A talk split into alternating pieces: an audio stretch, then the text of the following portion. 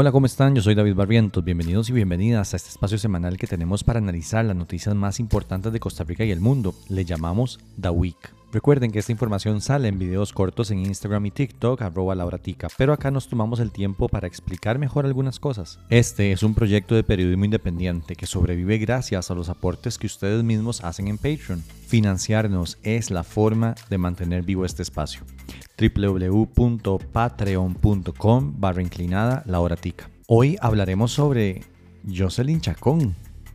Yo sé, perdón. Un proyecto de ley que podría llegar a afectar a la Caja Costarricense del Seguro Social, el ministro de Comex, Manuel Tobar, y el proyecto de Marchamo Digital. Iniciemos.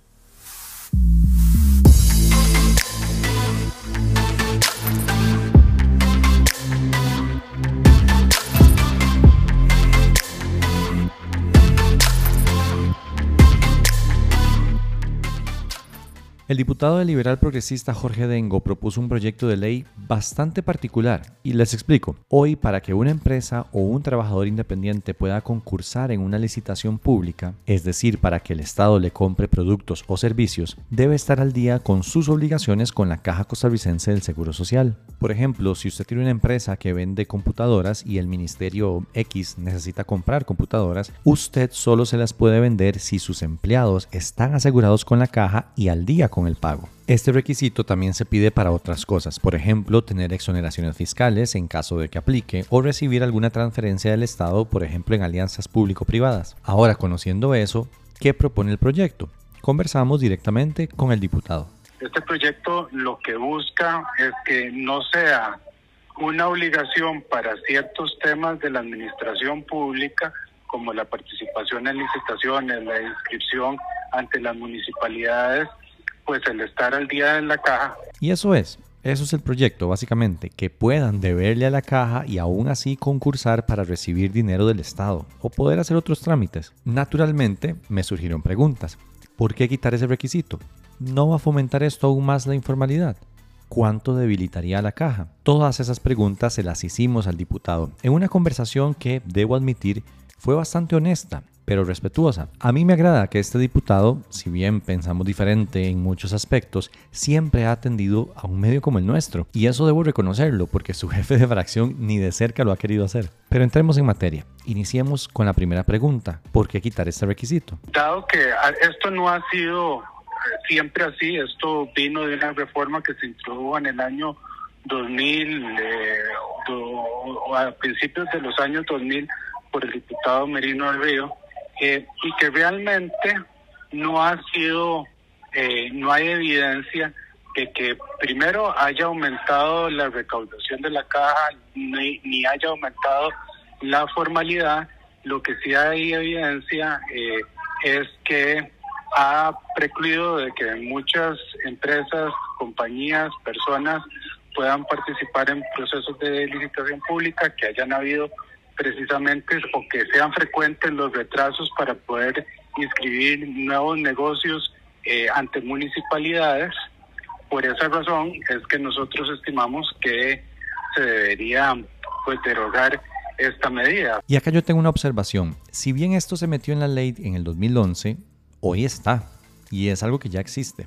Por lo tanto, la carga de la prueba para eliminar el requisito debería estar del lado del diputado. Él dice que no hay evidencia de que haya aumentado la formalidad luego de este requisito, pero lo que debería aportar don Jorge desde mi perspectiva es la prueba de que eliminando el requisito vaya a haber más formalización. Y se lo dijimos. Es, es difícil afirmar que vaya a haber una dinamización, es una presunción de teoría económica, Nada, nada, nada más, es una presunción teórica. Eh, yo le estaría mintiendo si le digo, hay un, un estudio de que dice que tantas empresas van a formalizar o tantos trabajadores se van a formalizar. Lo que sí sabemos, eh, o lo que sí, digamos, la, la, la, evidencia muy empírica que tenemos es que no ha ayudado esto en nada y que sí hay casos, eh, que sí hay muchísimos casos en que la gente y las empresas reclaman que esto ha sido un obstáculo. Y con eso respondemos a la segunda pregunta de si esto va a más bien fomentar más la informalidad. Como ustedes escucharon, el diputado no aporta nada más que su teoría económica, que todos conocemos es liberal. Él no tiene pena en admitirlo y nosotros somos respetuosos de esa posición. Pero teoría al fin. Es decir, yo podría pensar que no, que eso no va a fomentar la formalidad, no aportar nada de evidencia y estaríamos iguales. Siguiente pregunta. ¿Debilitaría esto la caja? ¿Cuánto? Y aquí, eh, aquí sí es importante tal vez eh, apuntarlo. Aquí es un, hay un fin último de actividad económica y, de actividad económica en cascada que puede favorecer a la caja misma. Cuando el diputado dice actividad económica en cascada, habla justamente de esa teoría económica que él defiende, en la que si hay menos cargas sociales, menos impuestos, menos requisitos, menos trabas, las empresas tendrán una mejor actividad económica y eso se derramaría en una cascada hacia abajo, beneficiando a todas las personas. Esa es la teoría. Sigamos. Aquí no nadie le está quitando la responsabilidad a las personas ni a, ni a las empresas de estar al día con las obligaciones con la caja cuando tengan que estar al día de las, con las obligaciones con la caja. Eso no, eso, ese proyecto, este proyecto no tiene nada que ver con eso.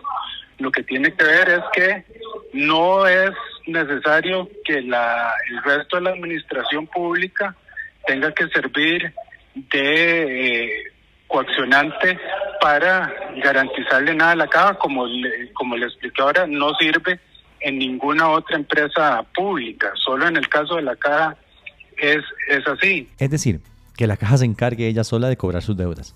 Y ya, que no meta a otras instituciones del Estado a ayudarle. Que se le trate como se le trata a Lisa y sus recibos de luz o a la IA y sus recibos del agua. Y acá es donde nos encontramos con el tema ideológico que el diputado no esconde, y yo tampoco. No es lo mismo la caja y otras instituciones. Desde la constitución misma y todo el marco normativo costarricense, la caja es una de las bases de nuestro Estado social de derecho y no es menor que se le exija a todos los patronos asegurar a sus empleados por medio de la caja y no a través del seguro que quieran. Tiene una razón de ser. Lo que hace la caja para la salud pública de nuestro país y especialmente para las personas de menos recursos es incuantificable. Para el diputado, no. Y no, yo, yo las comprendo totalmente, David, y se las respeto muchísimo, pero la base suya, eh, con todo respeto, también es ideológica. Porque sí, sí, la caja como la, la base social del Estado Social de Derecho, lo cual es muy respetable. Sí, sí. Muy, muy respetable y, y, y yo se lo compré y yo se lo comprendo. Para mí la caja es una institución muy importante, sí, no lo voy a negar, que sí, que tiene una función tripartita, la administración hospitalaria, la, los seguros sociales y, la administración de pensiones. Eh, pero son servicios públicos al fin donde yo creo que el servicio público siempre está detrás del ciudadano, el ciudadano siempre tiene que estar en el centro. Entonces es una cuestión, obviamente, eh, en la cual si hay un, si hay, si hay un tema obviamente de, carga ideológica, lo cual es totalmente respetable y yo eso lo respeto muchísimo y por eso eh, es que lo pongo a consideración de, la Asamblea para ver si hay coincidencias o, o, no. Puestas esas cartas sobre la mesa y con total honestidad le preguntamos si a él le importaría el golpe que esto pueda significar para la caja o si solamente piensa tipo, qué pena y ya. Es pues eh, vamos a ver, eh, sí, sí, no, o sea, sí está, sí, sí, sí lo da razón en, digamos, en, en, las propuestas básicas de lo que está diciendo, obviamente partiendo de, su valoración personal, que nuevamente muy respeto, muy respetable, pero yo ahí creo que la pregunta para ambos, eh, David, es ¿Usted le consta que a partir de que se incluyó esto a la caja le ha ido mejor? A, mí no, y esa era la segunda pregunta que yo le tenía. Ah, ok, bueno, precisamente, precisamente por eso yo estoy pidiendo los números, precisamente para poder tener esa discusión. Ahora, yo sí considero desde un punto de vista ideológico y por eso presenté el proyecto antes, porque usted seguro me va a preguntar, bueno, eh, pero ¿por qué sin saber los números presentó el proyecto y no se esperó a, tener los números? Porque yo sí creo que se ha convertido esto, eh, eh, esa muletilla, en una en un obstáculo muy grande para la economía. Yo he tenido muchísima gente en el en el despacho que no ha podido empezar a operar o que no han podido salir a, avante con contratación pública precisamente por este tema.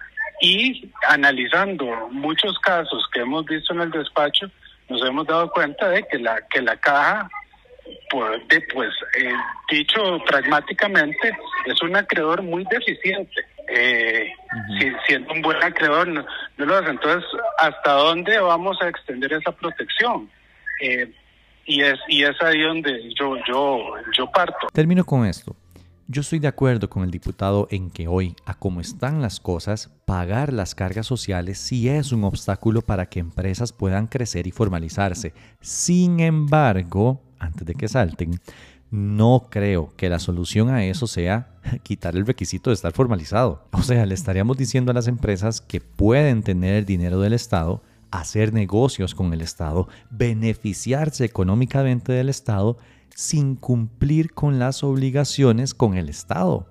es básicamente recibir todo y no dar nada, me explico. Y este proyecto aplicaría para cualquier empresa, o sea, le permitiría a esas gigantes que construyen carreteras seguir recibiendo plata sin asegurar a sus empleados que están bajo el sol volando pala. Y de ahí no. Para mí, la solución a la informalidad, y acá lo he dicho muchas veces, pasa por reducir el monto de las cargas sociales, especialmente para pequeñas y medianas empresas, pero financiar parte de los programas sociales por otro lado, cobrándole a la gente en serio más rica de este país. Pero ahí está el proyecto y el diputado no esconde sus intenciones tampoco.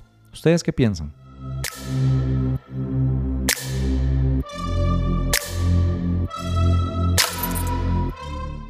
Chiquillos, abrió Circunvalación Norte. Bueno, la mayor parte de Circunvalación Norte. Este lunes, con bombos y platillos, que honestamente yo creo que son bien merecidos, el gobierno habilitó tres de los cuatro tramos de la circunvalación norte. Básicamente se abrió la parte que va desde La Uruca hasta el intercambio que hay como en tres niveles, lo han visto, sobre la ruta 32. Esta apertura que se dio se une a una que ya se hizo el pasado 7 de junio también por el lado de La Uruca, que es básicamente el túnel que pasa por debajo de esos tres niveles. Con esta apertura, las personas que viajen, por ejemplo, desde Heredia hasta La Uruca o viceversa, lo van a poder hacer bastante más rápido. Todavía eso sí falta uno de los tramos para que luego de 40 años el anillo original de la circunvalación esté completado. Este para mí es una excelente noticia, así que bueno, si el gobierno se lo quiere tirar encima como una obra de ellos, que así sea, no me importa, el punto es que se abrió después de demasiados años, ya era hora maldita sea.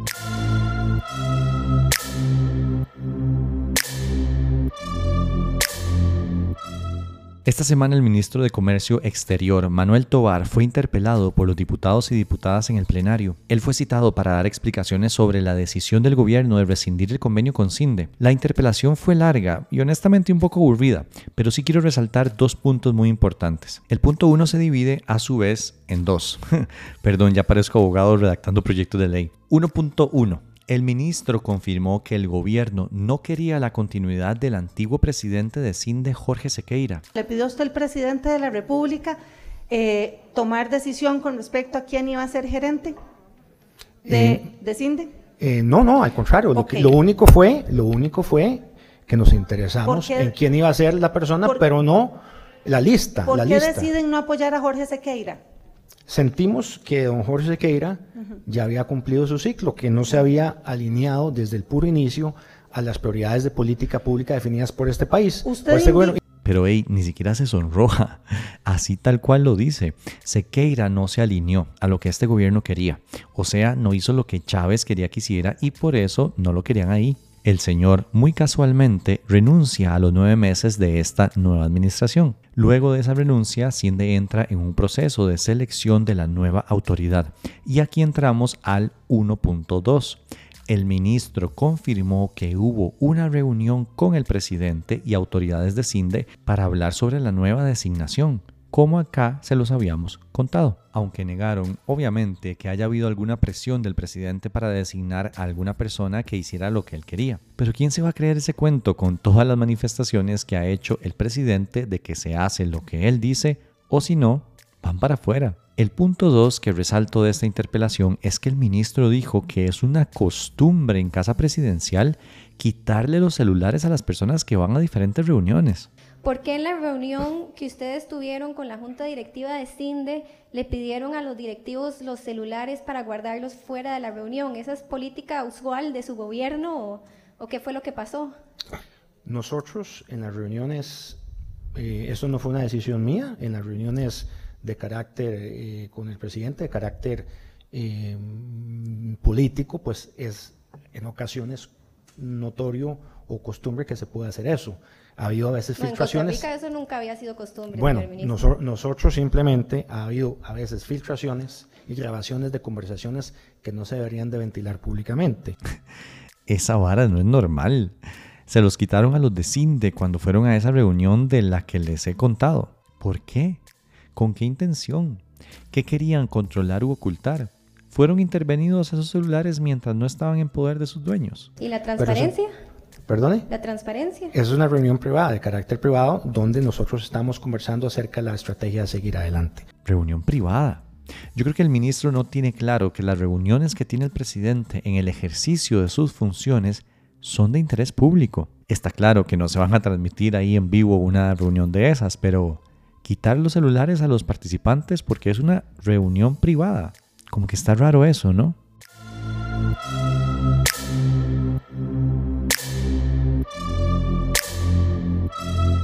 El gobierno quiere adquirir una tecnología que le permitiría saber dónde anda usted con su vehículo privado y le quiero explicar cómo lo harán. Hace unas semanas el Ejecutivo anunció en conferencia de prensa que pondrían en marcha el proyecto Marchamo Digital. Cuando se presentó se dijo que sería una modernización del Marchamo y que simplificaría los servicios relacionados al mismo. Por ejemplo, la etiqueta del derecho de circulación tendría información como la placa y el número de chasis del carro, grabada y encriptada, de forma que no todo mundo la pueda leer. También tendría información que ya existe en la base de datos del IN sobre el Marchamo y se cambiaría cada 10 años y no cada año como actualmente sucede. Hasta ahí, todo bien, es una buena idea. Sin embargo, también se dijo esto. Para que el, accionar del Ministerio de, de Obras Públicas y Transportes y la Policía de Tránsito, cuando haya muchos chips esperando un semáforo en rojo y del otro lado no haya chips, el semáforo se cambia para poder regular la entrada al centro de San José sin que tenga que estar un policía viendo. Y en esos dos pequeños detallitos está la trampa. ¿Cómo podría el gobierno saber que en X lugar hay mucha presa? ¿Cómo sabría si mi vehículo atravesó el anillo de circunvalación, por ejemplo? El INS busca adquirir dispositivos conocidos como RFIDs, RFIDs, que son básicamente dispositivos de transmisión por radiofrecuencia, por sus siglas en inglés, los cuales pueden ser detectados por otros dispositivos lectores colocados en diferentes lugares, como semáforos o casetillas de peajes. Conversamos con Ana Karen Cortés, abogada experta en protección de datos. Entonces, es un sistema de identificación de cualquier tipo de elemento que utiliza las ondas de la radio para comunicarse con un microchip este microchip va a venir incorporado en la etiqueta.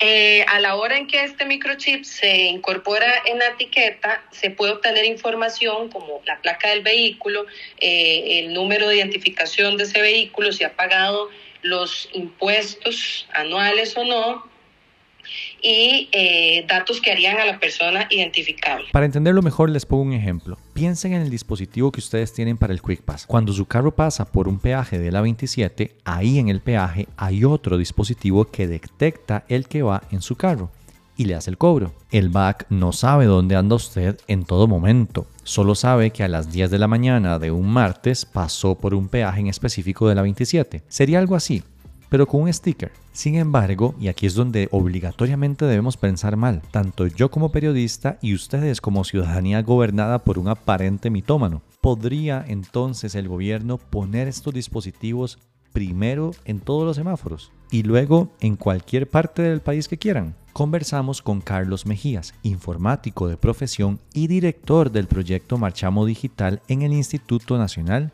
de Seguros. Entiendo lo que usted dice de que no es un GPS que me va a rastrear en, la, en, la, en la cochera de mi casa. Eso lo puedo comprender. Pero a través de estos dispositivos, y le hago la consulta a usted, esta es la pregunta, el gobierno sí podría tener una ubicación de por dónde anda mi vehículo eh, poniendo estos dispositivos en cada semáforo de la GAM, por ejemplo. Eso es, eso es real. Sí, lo que le podría decir David es que sería un caso utópico. ¿Por qué le digo que utópico? Porque para eso entonces mejor invierte este, el país en aprovisionar tecnología GPS. Ok, pero es, un, es, un, caso este, utópico de implementación. Está bien, pero, pero es posible. Si usted, si usted, si usted lo que quiere llegar es al punto de, si usted lo que quiere llegar es al punto de que si se puede conocer la ubicación exacta del ciudadano en todo momento, tendrían que implementar una infraestructura tecnológica, ¿verdad? Este, pues en todas las rutas nacionales, ¿verdad? Y, y no es el sentido ni del proyecto, ni de la etapa que se está gestando, ¿verdad? No tiene como fin, es como fin, ¿verdad? Último de este proyecto, ni en ninguna de las etapas hasta donde se ha previsto este, en, lo personal, ¿verdad? Aunque don Carlos nos diga que ese no es el sentido de lo que se está gestando, el gobierno sí dijo que lo usarían para mejorar el tránsito. Cuando haya muchos chips esperando un semáforo en rojo y del otro lado no haya chips, el semáforo se cambia. Y para hacer eso, obligatoriamente tendrían que poner estos dispositivos en bastantes carreteras del país. Y ahí es donde podrían conocer la ubicación de un vehículo con simplemente detectar por cuáles dispositivos ha pasado. Es decir, sí se puede. Si quisieran hacerlo, la tecnología que están buscando adquirir se los permite. ¿Cuáles son los peligros de que algo como esto se implemente? En este momento no queda claro a cuál información va a tener acceso eh, el Estado y bajo cuáles protocolos mínimos de actuación se va a tratar esta información recopilada, porque en el pliego de la oferta que está publicada en SICOP eh, hay un apartado donde se habla de terceros interesados. Y estos terceros interesados son varias instituciones de gobierno, no es solo el Ministerio de Obras Públicas y Transporte, que entendemos eh, que tiene verdad una relación con el tema, o el Instituto Nacional de Seguros, que es además quien está habilitando el, el proyecto, sino que hay otros entes que tendrían esta categoría de terceros interesados, entre estos la Casa Presidencial. Entonces, no hay, en materia de privacidad, no hay una adecuación al fin, porque el sistema se crea para dotar de tecnología una etiqueta de marchamo, pero la, la, posibilidad de trazar esta información sobre desplazamientos, rutinas de una persona podría ser de conocimiento de otros organismos que no tienen una competencia legal. Y lo otro es la vulneración, la posible vulneración del sistema, donde se, se va a estar almacenando esta información y esto pues obviamente genera algunas preocupaciones porque se puede estar dando acceso a sujetos no autorizados, ¿verdad? Y desacceso a la localización en tiempo real de, las y los ciudadanos y a información que también pues podría hacernos víctimas eventualmente de un delito. No se encuentra en el, en el pliego de, de peticiones de la licitación cumplimiento a principios de transparencia, es decir, informar sobre los fines del tratamiento, las categorías de datos personales que va a implicar este sistema eh, o incluir prácticas de minimización de datos por parte del operador, ese eventual proveedor que el Estado va a escoger. Tampoco se le, se le mm, solicitan políticas de eliminación y borrado de esa información, no hay políticas de protección de datos y seguridad de la información. Entonces, eh, pareciera que, que, hace, hace falta mucho, ¿verdad? Dentro de los riesgos identificados del, del mismo pliego, ninguno de estos ha sido mencionado. Le preguntamos también a Ana Karen, porque a ver, el Estado costarricense, varios gobiernos han demostrado que no son muy buenos cuidando los datos de los costarricenses. Entonces, ¿cuál es el tratamiento que sí deberían tener datos como los que el gobierno podría llegar a recibir con el marchamo digital? Debería de ser un tratamiento lo más, primero, de acuerdo al principio de transparencia, lo más transparente posible de cara a la ciudadanía. Es decir, hoy se debería estar informando y debería ser parte del, del pliego de peticiones de la licitación, informar, número uno, sobre los fines del tratamiento. Es decir, se van a adecuar a lo que permite hoy la, la, ley orgánica de la institución que lo está impulsando o tiene otros fines que desconocemos. ¿Cuáles son esas categorías de datos personales que se van a estar tratando? Y, y, y si su correlación podría generar información sensible que ponga en riesgo a, a, a, la ciudadanía. Y vean, además de eso que dice Ana, y perdónenme, pero yo jamás, jamás le confiaría una tecnología como esa a un gobierno como este que por ejemplo ataca incansablemente a periodistas o que la emprende contra funcionarios públicos que no hacen lo que el líder supremo quiera. Perdón, pero no. Mm -mm. Es un proyecto bastante, bastante particular que hay que ponerle mucha atención.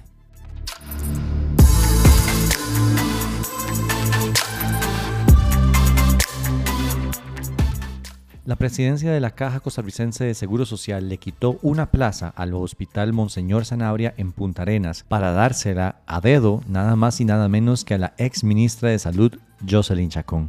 De verdad que le están compensando por todo lado el vacío que le quedó luego de salir del Ministerio de Salud. Se trata de la plaza 24850 de Jefe Médico 3 que se trasladó desde el Hospital de Punta Arenas hacia la Dirección de Red Integrada de Prestación de Servicios de Salud Central Norte la cual mediante resolución administrativa el gerente médico Marino Ramírez se la designó a dedo a Chacón. Según el documento, la gerenta general, que valga la pena decir es la misma presidenta ejecutiva, es decir, manejada por el gobierno, le pidió al área de recursos humanos un listado de plazas con ese perfil médico que no se hubiesen usado en seis meses. Luego, la misma presidenta Marta Esquivel le pidió al hospital de Punta Arenas trasladar esa plaza para que luego fuera asignada a Chacón. La información fue primeramente publicada por La Nación y luego la Tica obtuvo el documento en el que se deja en firme el acto. Dice dicho documento que la asignación se hace para que Chacón ayude en fortalecer y reorganizar la gestión administrativa de salud central norte por medio de investigaciones en el campo médico-social. En serio, esa señora debe saber miles de cosas que alguien no quiere que se sepan y por eso la mantienen feliz con ese montón de puestos que le dan porque es que además le dieron otro, el de representante de la caja en la junta directiva del Patronato Nacional de Ciegos. Así lo confirmó a la hora tica el mismo gerente general Marino Ramírez. Así lo confirmó a la hora tica el mismo gerente general Marino Ramírez. Ramírez comunicó el nombramiento mediante oficio el pasado 8 de junio a Wilman Rojas, jefe de despacho de la presidenta ejecutiva de la institución. El PANSI es un organismo creado mediante la ley 2171 y cuya finalidad es brindar protección a todas las personas ciegas y coordinar la acción de todos aquellos organismos o asociaciones que tengan relación con los problemas de esta población. Ante la pregunta de cuál es la experiencia de la doctora Chacón en temas de personas con discapacidad, Ramírez dijo esto. Mira, en realidad este, pues es parte de su expertise como profesional en medicina y este, el contacto que ella misma tuvo como ministra de Salud. La junta directiva del PANSI está conformada por siete miembros, de la siguiente manera. Un representante del Ministerio de Educación Pública, que se desempeña en el campo de la educación especial. Un representante de la Caja Costarricense del Seguro Social, que en este caso es el de Chacón. Un representante del Ministerio de Trabajo. Un representante del Ministerio de Salud. Un oftalmólogo representante del Colegio de Médicos y Cirujanos. Y dos representantes designados por las organizaciones de personas ciegas legalmente constituidas en nuestro país. Cabe resaltar eso sí, que el trabajo realizado en esta junta es ad honorem.